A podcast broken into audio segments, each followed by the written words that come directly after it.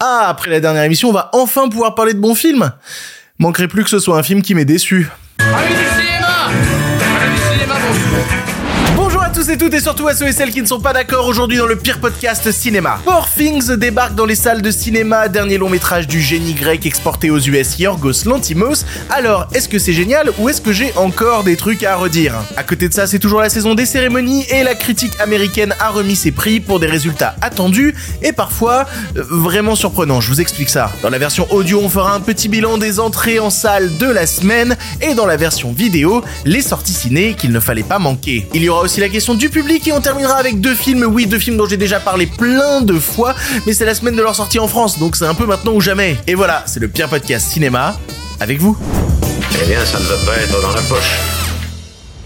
Avant de commencer, merci aux gens qui écoutent cette émission en podcast ou qui la regardent sur YouTube, quel que soit le choix que vous faites, vous avez du contenu exclusif. Du coup, n'hésitez pas à vous abonner à la fois à la version euh, YouTube avec euh, la cloche, le bouton s'abonner, vous connaissez le principe, ou à la version podcast, à vous abonner sur Spotify, sur iTunes, comme ça, dès qu'un épisode sort, pouf, il est dans votre téléphone. Ce serait quand même dommage de le rater. Le pire podcast cinéma, c'est tous les lundis, mercredis et vendredis à 7h du matin pour ne rien rater de l'actualité de le cinéma.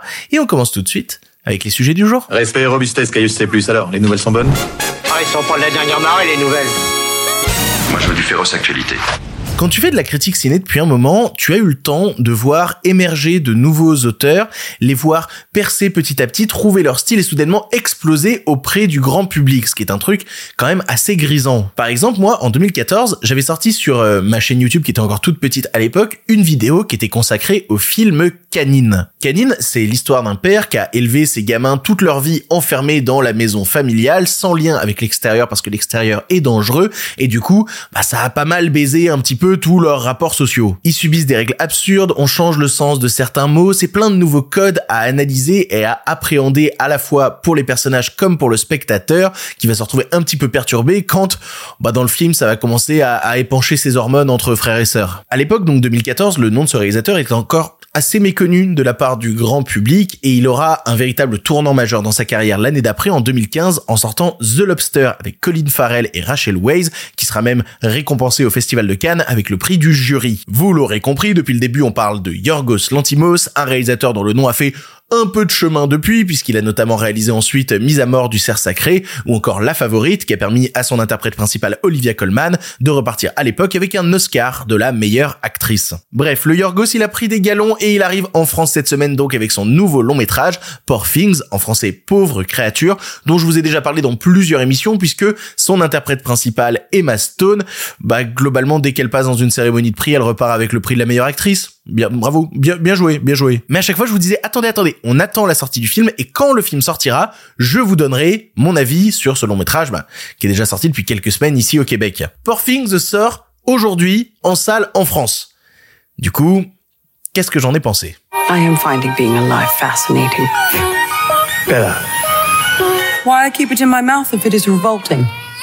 Poor Things, pauvre créature, ça raconte l'histoire de Bella Baxter, une jeune femme qu'un scientifique fou, joué par Willem Dafoe, a ramené à la vie entre deux expériences consistant à mélanger des animaux ensemble. Évidemment que le scientifique fou est joué par Willem Dafoe, qui d'autre? Qui d'autre? Bien qu'étant une adulte, son cerveau a encore tout à apprendre du monde qui l'entoure, de ses codes, de ses schémas sociétaux.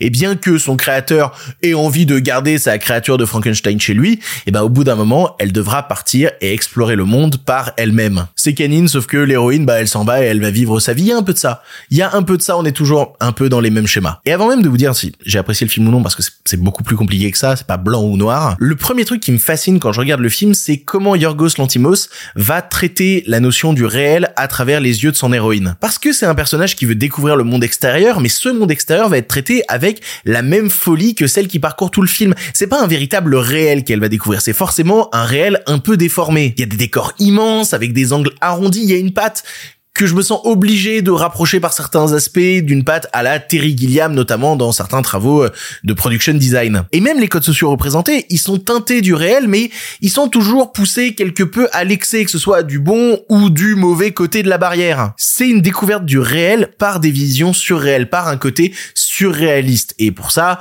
bon bah oui, et il y a une évidence quand tu regardes Poor Things, c'est que c'est visuellement assez sublime. Je pense qu'une des idées que je préfère le plus, c'est une idée toute conne de réalisation, c'est il y a certains plans qui vont être filmés avec un très très très très très grand angle, ce qui donne l'impression de regarder le film à travers la lunette d'un microscope, ce qui est plutôt intéressant et pertinent parce que de la même manière que Willem Dafoe observe sa créature avancer et grandir, bah nous aussi en tant que spectateurs, on l'observe au microscope, on devient ce scientifique qui observe cette créature peu à peu avancer dans le récit et dans son parcours initiatique. On devient aussi des témoins et c'est pour ça qu'on a l'impression de regarder, comme je disais, à travers un microscope. Et pour ça, il faut louer le travail ben, de l'actrice principale Emma Stone qui est dans un abandon total c'est pas étonnant qu'elle remporte tous les prix qu'elle remporte en ce moment dans les cérémonies. On l'a rarement vu se donner autant pour un rôle. Elle est quasi méconnaissable, que ce soit dans sa gestuelle, dans son phrasé. Il y a quelque chose, en fait, d'assez bizarre et en même temps assez touchant dans la manière qu'elle a d'évoluer dans le film. Ce qui fait que du, coup, elle écrase tout sur son passage. Hein. Vous voyez notamment dans les personnages qu'elle va beaucoup rencontrer, il y a le personnage de Mark Ruffalo.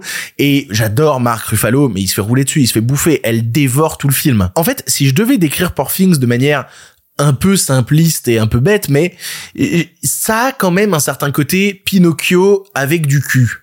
Pinocchio. Non, est-ce que je garde cette blague? Parce qu'il y a quand même un côté, je veux être un vrai petit garçon, et puis le personnage de George qui fait un peu office de Jiminy Cricket et qui va essayer d'empêcher le Pinocchio du film étant Emma Stone de partir vers n'importe quoi parce que eux voient ça comme un truc qui peut être utilisé à mauvais escient. C'est pas tout à fait humain, est-ce qu'on peut pas un peu l'exploiter? Diront tous les personnages qui croiseront un peu sa route. Et puis aussi, bah, ça fait que baiser dans ce film. Non mais si vous faites partie de la team, j'aime pas les scènes de sexe au cinéma, n'allez pas voir Poor Things. Vous allez passer à côté du truc, clairement, parce que c'est littéralement le sujet du film aussi, comment s'émanciper de certains carcans à travers la découverte de sa propre sexualité. C'est ce que raconte le film, c'est une quête de liberté, d'indépendance, de comment tu vas exprimer ta propre singularité dans une société qui est normée avec beaucoup trop de conventions. Et pour ça, bah, Yorgos Lantimos va utiliser plein d'artifices, il y a notamment toute une partie du film enfermé qui est en noir et blanc, puis on passe à la couleur, et, et c'est là où je vais commencer à avoir un petit problème, c'est que rien que ce petit truc là, on passe du noir et blanc à la couleur, je trouve ça un peu grossier. Je trouve ça un peu gros sabot. En vrai, ça va être ça mon principal problème avec le film qui, sur le papier, fait tout très bien. Il y a aucun problème là-dessus. C'est très impressionnant. Aucun souci. En fait, attention, je, vous préviens, ça va être une phrase désastreuse que je vais expliquer ensuite, mais quand je regarde Poor j'ai l'impression de regarder Barbie avec du cul bizarre et un peu plus de mise en scène. J'avais prévenu que c'était une phrase désastreuse, hein, pardon, pardon. Parce que je trouve tous ces artifices de mise en scène un peu redondants, exprimant toujours un peu la même chose, et en plus l'exprimant avec la subtilité d'un monster truck. Et en fait, je vois le truc être formellement parfait, mais je peux pas m'empêcher de trouver le temps un peu long, de pas réussir à rentrer dedans. Je vois la théorie, mais j'arrive jamais à la ressentir. Parce que le film va aller assez loin quand même dans certaines parties du récit. Il y a notamment tout un passage que j'aime beaucoup d'entraide entre prostituées socialistes, voilà, et puis de comment on va passer de cette notion de sexe primaire à un sexe qui permet de s'émanciper en tant que personne c'est assez intéressant sur le papier. Il y a même Damien Bonnard qui passe une tête à un moment pour une scène d'éducation sexuelle tellement étrange, tellement bizarre, vraiment gênante, mais vraiment très drôle. Le problème, c'est que pour traiter tout ça, ben, le message est jamais dilué dans la narration. Il est régulièrement asséné frontalement. Il est inscrit dans les dialogues, de, balancé de manière, ouais, frontale au spectateur. Et du coup, c'est un peu lourd. Toutes les thématiques du film vont être traitées sur le même plan de naïveté, que ce soit, je sais pas, la notion du cul que la notion de pauvreté. Et du coup, bah, vu que tout est mis sur le même plan sans jamais vraiment jouer avec quelque forme de nuance que ce soit, bah, ça devient un peu un truc informe. Et au lieu de laisser vivre son récit, bah, j'ai l'impression que parfois il s'arrête, vraiment pour dire au spectateur, le prendre par la main et lui dire, t'as compris ce qu'on essaye d'exprimer là? Est-ce que t'as compris l'histoire? Viens, marchons ensemble, je te prends par la main, je t'accompagne. En fait, le film devient à son tour aussi naïf que son personnage principal au lieu de tenter une certaine mise à distance, d'essayer de prendre un peu de recul. Et donc je trouve le truc formellement passionnant, d'une richesse visuelle absolue, il y a pas un plan qui est pas ouf dans Poor Things. Mais ce qu'il me raconte me laisse un peu en dehors, parce que quand je regarde le film, j'ai compris ce qu'il voulait me raconter et je peux pas m'empêcher devant certaines scènes de me dire c'est un peu long là, on passe à autre chose ou pas? On passe à autre chose? Et ça fait chier parce que je vois le burlesque, je vois où il veut aller dans son traitement du surréalisme, mais il retombe tout le temps dans la même ligne de pensée bien appuyée, bien formatée et au final assez consensuel. J'ai pas le sentiment, contrairement à ce que certains disent, qu'il y a une véritable prise de risque dans le film. C'est un film qui prône le fait de faire un pas de côté sans jamais thématiquement oser faire un pas de côté. On tombe du coup dans un truc assez répétitif, assez répétitif d'un truc sympa, hein, mais assez répétitif quand même. Voilà, c'est ce que je pense du film. Je le trouve très sympa. Vraiment, premier degré, hein, malgré tout ce que j'ai pu dire, hein, c'est pas parce que j'y trouve des défauts que je... Non, je trouve le film très sympa. Je trouve juste qu'en termes de discours, il est quand même assez balourd. Et ça, c'est con de la part d'un réalisateur qui, il y a euh, plus de 15 piges, arrivait avec Canine à insuffler quelque chose d'un peu plus subtil d'une certaine forme de nuance qu'il a perdu avec le temps. Peut-être la faute au système américain encore une fois. Mais c'est très sympa, allez-y. Ne serait-ce que si vous aimez le travail de la belle image, du bel ouvrage, vous devriez y trouver votre compte.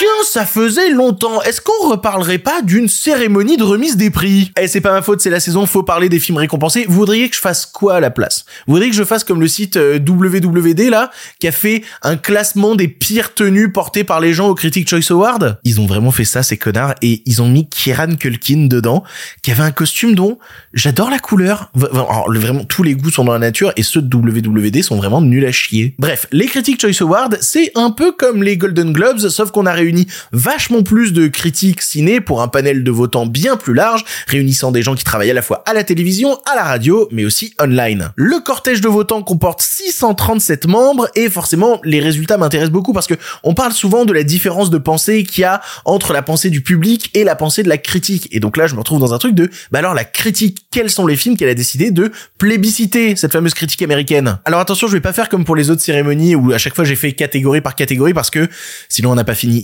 Il y a quasiment, ne serait-ce que pour les films, autant de catégories qu'aux Oscars avec des prix techniques pour coiffure, maquillage, etc., effets spéciaux. Ça peut être vraiment beaucoup trop long. Vous savez quoi? On va faire par film. Voilà, on va faire par film, par ordre croissant du nombre de prix reçus. Tout d'abord, il y a Spider-Man Across the Spider-Verse qui est reparti avec le prix du meilleur film d'animation. Alors, ce qui m'étonne pas mal, notamment de la part de la critique, c'est qu'ils ont décidé en majorité de plébisciter donc le film Spider-Man plutôt que le dernier film de Miyazaki que je voyais tout gagner parce que c'était le retour du grand maître avec son garçon et son héron. Visiblement, ils ont préféré Spider-Man, pourquoi pas? Après, c'est sûr que c'est toujours mieux que s'ils étaient allés prendre des Disney parce que sinon dans les Disney, il y avait quoi? Il y avait Élémentaire, il y avait Wish. Oh, on aurait passé un sacré bon moment. Désolé les Disney Zouzins, on vous a prévenu, c'est pas votre année niveau animation et puis pour une fois que les fans de super-héros ont un prix à brandir dans toutes les cérémonies, bah laissons-leur ce plaisir, s'il vous plaît. Ensuite, il y a American Fiction qui a reçu le prix de meilleur scénario adapté. Je l'ai pas encore vu American Fiction, il est sorti au Québec. Il faut vraiment que j'aille le voir. Faut vraiment que j'aille le rattraper. Surtout que American Fiction est assez présent dans les cérémonies en ce moment, mais il n'avait pas encore remporté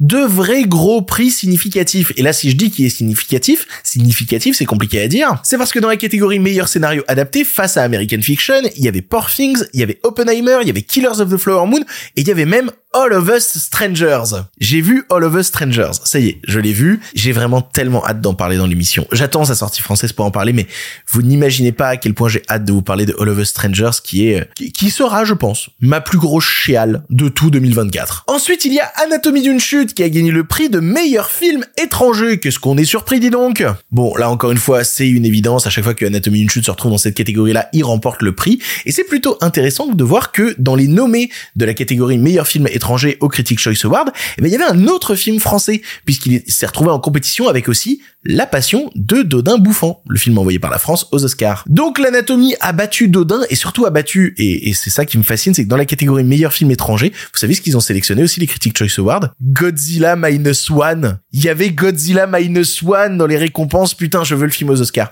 Je sais que ça n'arrivera pas, je sais que le film n'ira pas aux Oscars, mais j'aimerais tellement que Godzilla Minus One y soit, parce que parce, qu'il le mérite, en fait. Ensuite, il y a Poor dont je viens de vous parler, et le prix que le film a remporté, toujours un seul prix par film, hein, c'est meilleure actrice pour Emma Stone. Encore une fois, c'est une évidence parce que c'est difficile dans cette période de cérémonie dans ces films de 2023 de trouver un autre film qui a été autant porté par une comédienne aussi talentueuse qui s'abandonne autant. Barbie, ça ne compte pas. Hors de question, dans aucun putain d'univers. Et ça résout un peu le débat que j'avais vis-à-vis de, Lily Gladstone. euh, alors je sais plus pour quelle compétition c'était, pour quel prono c'était, mais où j'avais dit putain si on se retrouve avec Emma Stone et Lily Gladstone dans la même catégorie, euh, qui vont choisir blablabla Bah euh, visiblement euh, Emma Stone est, est, est parti est parti pour la battre. Pas mal. Quand je dis parti pour la battre, c'est en deux mots. La battre, pas la battre. Je compliqué de faire un format audio. Le film suivant a reçu trois prix et ce film-là c'est The Holdovers en français Winter Break qui est reparti avec bon, je disais pour les Golden Globes que si le comédien Dominique Cessa avait été nommé dans je ne sais pas quelle catégorie meilleur second rôle, je ne sais pas, eh ben il serait reparti avec un prix d'interprétation ce qui aurait permis un tir groupé sur l'entièreté du casting de The Holdovers. Et du coup bah c'est tir groupé parce qu'on a eu meilleur acteur pour Paul Giamatti, meilleure actrice dans un second rôle pour Divine Joy Randolph et meilleur acteur jeune pour Dominique Cessa. C'est rare les cérémonies cérémonies américaines qui ont une catégorie meilleur jeune acteur dans le sens euh, comme on a en France meilleur espoir du cinéma blablabla c'est rare qu'on ait cette catégorie là et elle est taillée pour Dominique Cessa. C'est son premier rôle dans un film. Il se destinait pas du tout à être acteur et bah il a transcendé le truc. Il est vraiment trop fort. Il était en face du gamin d'anatomie d'une chute ou de la gamine de The Creator je suis désolé, il n'y avait pas vraiment de compétition. Le film suivant a reçu 6 prix. Et ce film, c'est Barbie. Barbie a reçu 6 prix. Qu'est-ce qui... Voilà, on va expliquer. Tout d'abord, il a reçu le prix de meilleure comédie. Je trouve cette catégorie trop bizarre au milieu de toutes les catégories plus ou moins factuelles il y a une catégorie meilleure comédie dans le sens peut-être que les comédies sont souvent assez peu représentées dans les cérémonies du coup on leur a fait une catégorie dédiée. Voilà bon il a eu le prix de meilleure comédie alors qu'il était nommé aux côtés de Bottoms qui est la meilleure comédie américaine de l'année. Désolé pas désolé ensuite il a reçu des prix techniques. Il a reçu notamment meilleur décor ce que je trouve un peu étrange parce que Poor Things existe voilà. Il a reçu meilleur costume meilleur make-up. La partie prix technique c'est souvent le refuge des films à succès qu'on n'a pas su récompenser ailleurs et qu'on récompense des prix techniques. C'est pour ça que t'as souvent des Marvel ou des gros blockbusters qui se retrouvent dans ces catégories-là et qui auront jamais le Graal suprême, notamment aux Oscars. Il a eu ensuite meilleure chanson et pas pour le morceau de Billie Eilish. Non, il a eu un meilleur morceau pour I'm Just Ken. Je, je suis pas certain du move. Je crois que même Ryan Gosling est pas certain du move. Il faut voir la vidéo où il réagit à l'annonce et où il regarde la caméra en mode vous êtes sérieux là? Même lui a l'air de se poser la question de comment ça je gagne. Et enfin le dernier prix qu'il a eu, et là c'est plutôt un prix majeur, il a eu le prix de meilleur scénario original. Ce qui me permet pendant un instant d'être un peu méprisant et de considérer la critique américaine comme particulièrement teubée. Tu remets meilleur prix du scénario original Barbie, vous trouvez Barbie être un film particulièrement original quand il se retrouve en face de The Holdovers Il y avait Past Lives en face, putain, il y avait Past Lives, il y avait May December et vous remettez le prix de meilleur scénario original à Barbie. Je trouve ça incompréhensible. Et enfin, le film qui est reparti avec le plus de prix, sommes-nous vraiment surpris? Il s'agit d'Oppenheimer. Évidemment, c'est le film de cette saison des cérémonies qui va repartir à la fin avec l'Oscar du meilleur film. Personne tombera de sa chaise. Et la paf, c'est Anatomie d'une chute. tu l'avais pas vu venir, Elisabeth. Il a reçu des prix pour ses effets spéciaux, pour la musique, pour le montage. Oui, c'est vrai qu'on parle pas assez du montage fou qu'il y a dans Oppenheimer qui a été fait par euh, Jennifer Lame. C'est son second film avec Christopher Nolan. Elle avait déjà fait le montage du film Tenet et avant elle était assistante monteuse sur plein de trucs. Elle a été la monteuse des films de Harry Astor, d'Hérédité et de Midsommar. Voilà, elle mérite tous les prix du monde. Il y a eu un prix ensuite pour meilleur ensemble de comédiens, pourquoi pas Mon dieu, la couleur pourpre rien du tout pendant cette cérémonie, c'est terrible. Robert Downey Jr. encore, il peut remercier son agent, il a eu un prix de meilleur acteur, il y a eu meilleur réal, il y a eu meilleur film. Je vais pas me plaindre, je trouve le film incroyable, évidemment que je suis content de le voir repartir avec autant de prix. Il était temps que Nolan y gagne des trucs parce que les cérémonies pour l'instant elles, elles le boudaient un petit peu. Au bout de 20 ans de carrière, il était temps. 25 ans de carrière en fait, parce que Following c'est bien plus jeune que ça. Faudrait que j'en revoie. Bref, c'était les critiques Choice Award. Il y aura sûrement d'autres cérémonies qui vont parcourir les prochains mois, ce qu'on aura l'occasion d'aborder dans l'émission. Non, ce que j'attends beaucoup, moi, c'est les nommés aux César, les nommés aux Oscars, qu'on puisse faire les promos, parce que ça, ça va être rigolo. Là, on va vraiment, vraiment rigoler. Allez, on avance. Hey, si tu entends ça, c'est que tu écoutes la version audio de l'émission. En effet, dans la version vidéo, on est en train de parler des sorties ciné de la semaine qu'il ne faut pas manquer. Mais nous, de notre côté, on va se faire un petit bilan du box-office. Alors, quels sont les films qui marchent en salle? Quel film fait des entrées? Et quel film se plante? On va commencer par la France, qui a encore une semaine un petit peu compliquée au niveau des nouvelles sorties. C'est-à-dire que, comme je le disais la semaine dernière, c'est des films sortis il y a ces dernières semaines qui fonctionnent. Et pas particulièrement à chaque fois les nouvelles sorties. Par exemple, là, le premier euh, des nouvelles sorties de la semaine, eh ben, il est seulement à la sixième place du box-office français total à la fin de son premier week-end. C'est pas dingue. Ce premier, c'est Bonnard, Pierre et Marthe qui fait 118 000 entrées sur 426 copies. Alors c'est pas mal malgré le fait que quand même il y avait 426 copies, il aurait pu faire plus. Qu'est-ce qui a séduit Je sais pas, le côté film d'époque? Est-ce que c'est les vieux qui vont en salle? Ça peut être un peu près tout ça en même temps. Et en même temps, vous verrez que cette semaine, les jeunes ont dominé le box-office. On en parle juste après. Dans les sorties de la semaine, il y a aussi Un silence de Joachim Lafosse qui a fait 74 000 entrées sur 227 salles. C'est pas énorme et en même temps, c'est plutôt joli pour Joachim Lafosse parce que si tu compares avec son film précédent Les Intranquilles, bah, Les Intranquilles avait fait 41 000 sur 167 salles. Là, on fait 30 000 de plus. Et pareil pour l'économie du couple à l'époque qui à la fin de sa première semaine avait fait 58 000. Bref, on est au-dessus. C'est pour l'instant un des plus gros démarrages de la carrière de Joachim Lafosse. L'effet Daniel Auteuil. Moi, perso, j'aime beaucoup l'affiche. Je trouve que l'affiche fonctionne très bien et qu'elle peut vraiment taper dans l'œil du public. Dans les nouvelles sorties encore, Making of fait 72 000 entrées sur 290 salles. Bon, c'est compliqué. C'est compliqué pour le nouveau film de, de, Cédric Kahn. C'est déjà moins que par exemple le procès Goldman qui avait moins de salles et pas Jonathan Cohen au casting. À la fin de son premier week-end, le procès Goldman avait fait 89 000. Là, 72 000.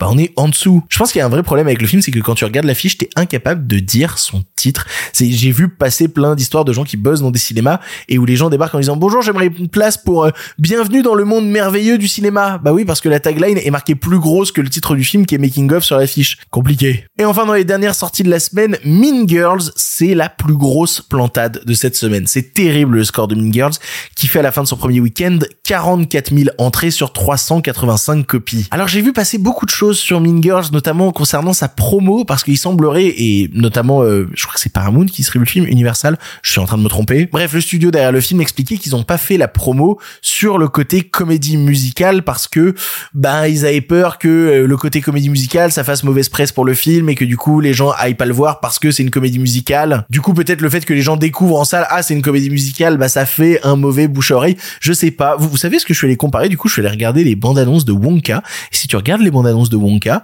et que t'es pas au courant, bah, c'est difficile de savoir que c'est une comédie musicale. Petit problème de promo, je sais pas. En tout cas, j'ai voulu comparer avec euh, le premier film Mean à l'époque qui faisait à la fin de sa première semaine 145 000 entrées, 100 000 de plus que celui-là.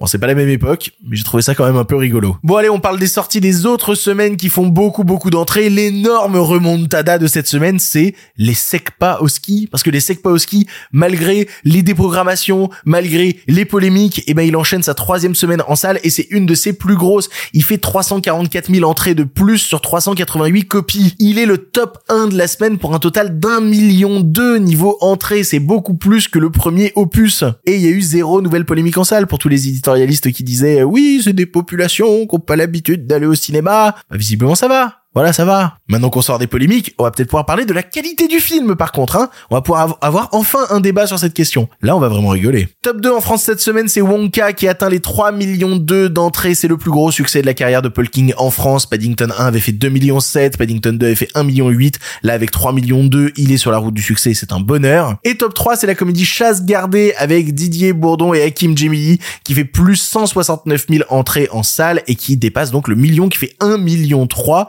ok, d'accord, pourquoi pas. À côté, t'as les trois mousquetaires Milady qui est en grosse galère. Voilà, les trois mousquetaires, il fait un total de 2 millions 3.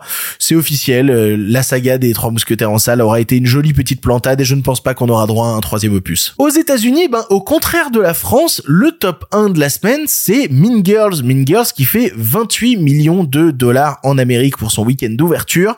Alors, on n'a pas encore les données mondes. On sait juste que son budget total, c'était 36 millions.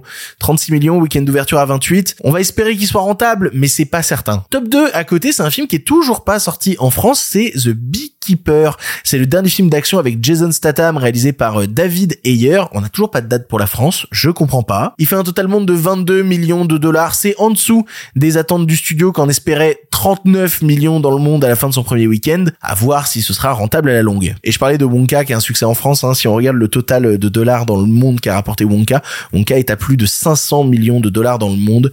Voilà, c'est super. Et à côté t'as la comédie Anyone But You qui, qui chute pas beaucoup, il en est à 80 millions de dollars dans le monde. C'est une vraie surprise après sa promo qui était catastrophique. Dernier petit point euh, box-office, c'est une immense plantade pour une comédie américaine toujours pas sortie en France et qui du coup a été annoncée comme ne sortant pas en salle en France, The Book of Clarence, une relecture de la Bible avec un type qui tente de copier Jésus, ce type étant Lakeith Stanfield, accompagné par exemple d'Omar Sy. Et ben aux US, il a fait pendant son week-end d'ouverture 3 millions de dollars, alors qu'il avait un budget total de 40 millions de dollars. Ça sent vraiment pas bon. Voilà, c'était le petit point du box-office. On se retrouvera la semaine prochaine dans cette petite partie d'émission pour en savoir plus sur qu'est qui marche en salle. Et nous, de notre côté, on avance.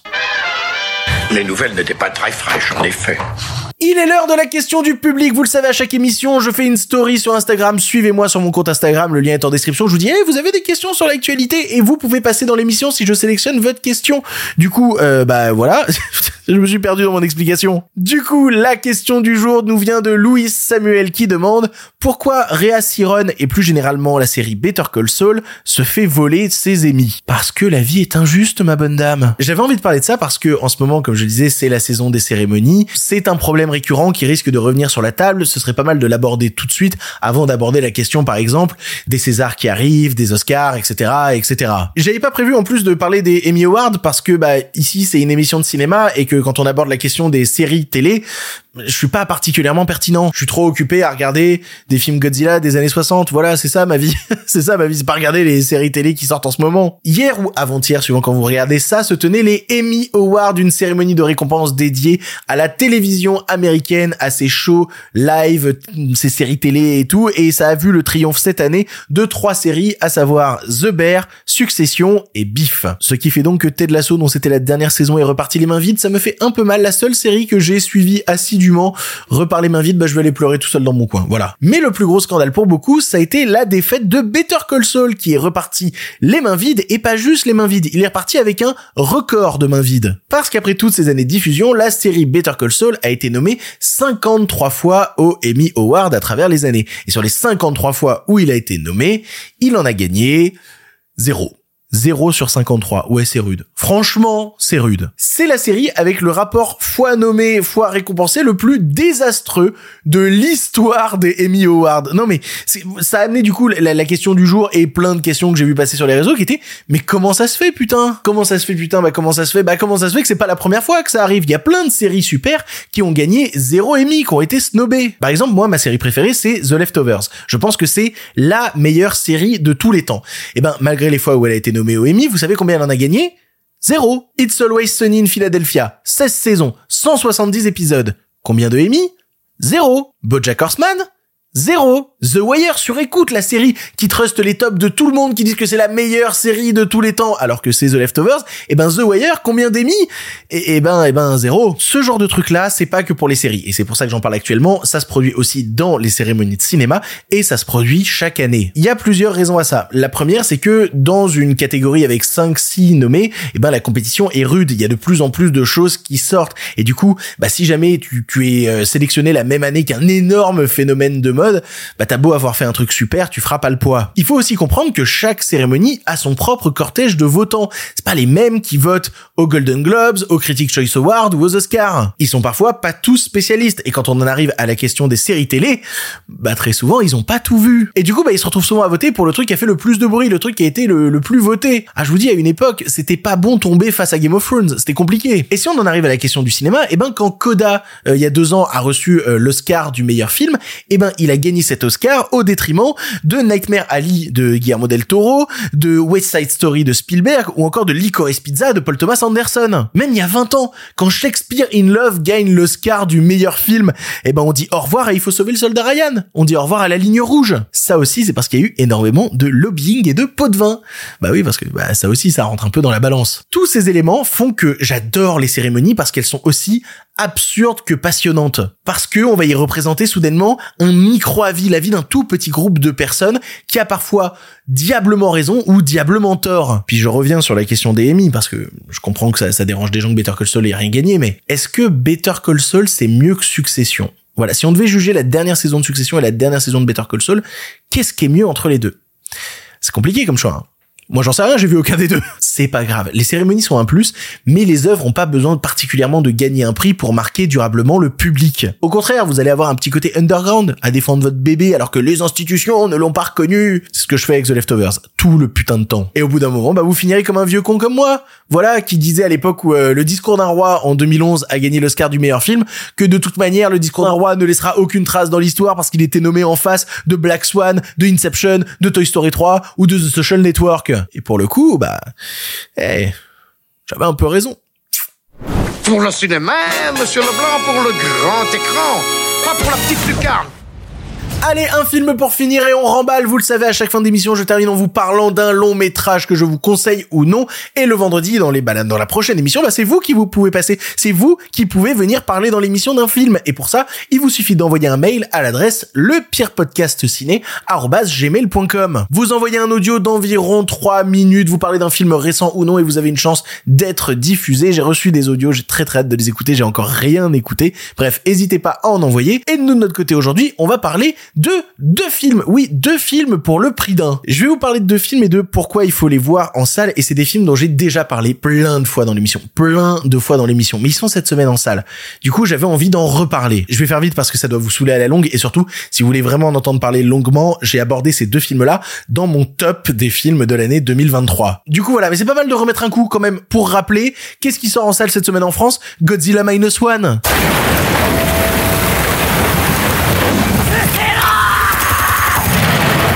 Faut aller voir Godzilla Minus One en salle parce que c'est une chance que le film ressorte au cinéma et pas juste une chance genre oh là là le film ressort pas que dans les salles pâtées il y a plein d'autres cinémas qui ont récupéré Godzilla Minus One. Vous avez une chance de pouvoir le voir sur grand écran. Et je suis désolé mais des kaiju japonais euh, sur grand écran eh ben on en a pas souvent. C'est un peu l'occasion ou jamais. Il faut voir Godzilla Minus One parce que ça fait partie des Godzilla les plus intéressants depuis l'original des années 60 d'Ishiro Honda. Parce qu'il arrive à renouer avec des scènes d'action parmi les scènes d'action les plus impressionnantes qu'on a eu cette année et aussi parmi les scènes de terreur qui font parfois beaucoup plus peur que n'importe quel film d'horreur sorti sur le territoire américain. Ça a réussi à renouer justement avec un certain aspect terrifiant qu'on pouvait avoir dans les premiers Godzilla. Et Neo Godzilla, ça a été rapidement débile. Oui, mais il y a plein d'époques de Godzilla. Je suis en train de tous me les refaire. Si jamais ça vous intéresse d'avoir mon avis sur les films Godzilla, je suis actuellement en train de tous les découvrir ou de les redécouvrir et à chaque fois j'écris des longs textes sur chaque film sur mon compte Letterbox. Voilà, n'hésitez pas à me suivre sur Letterbox, le lien est dans la description de cette émission. Bref, pour revenir à Godzilla Minus One, c'est un film qui renoue avec un côté politique marqué et qui en plus va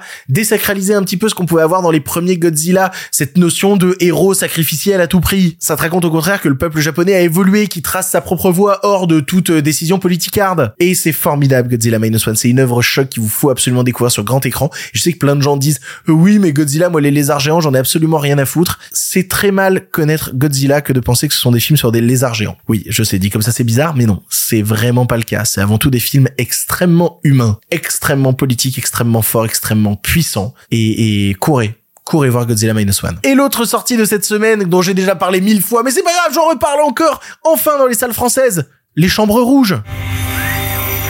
Tu l'entends de voir ça, on entend ça. Non, on l'entend jamais. Comment tu sais ça?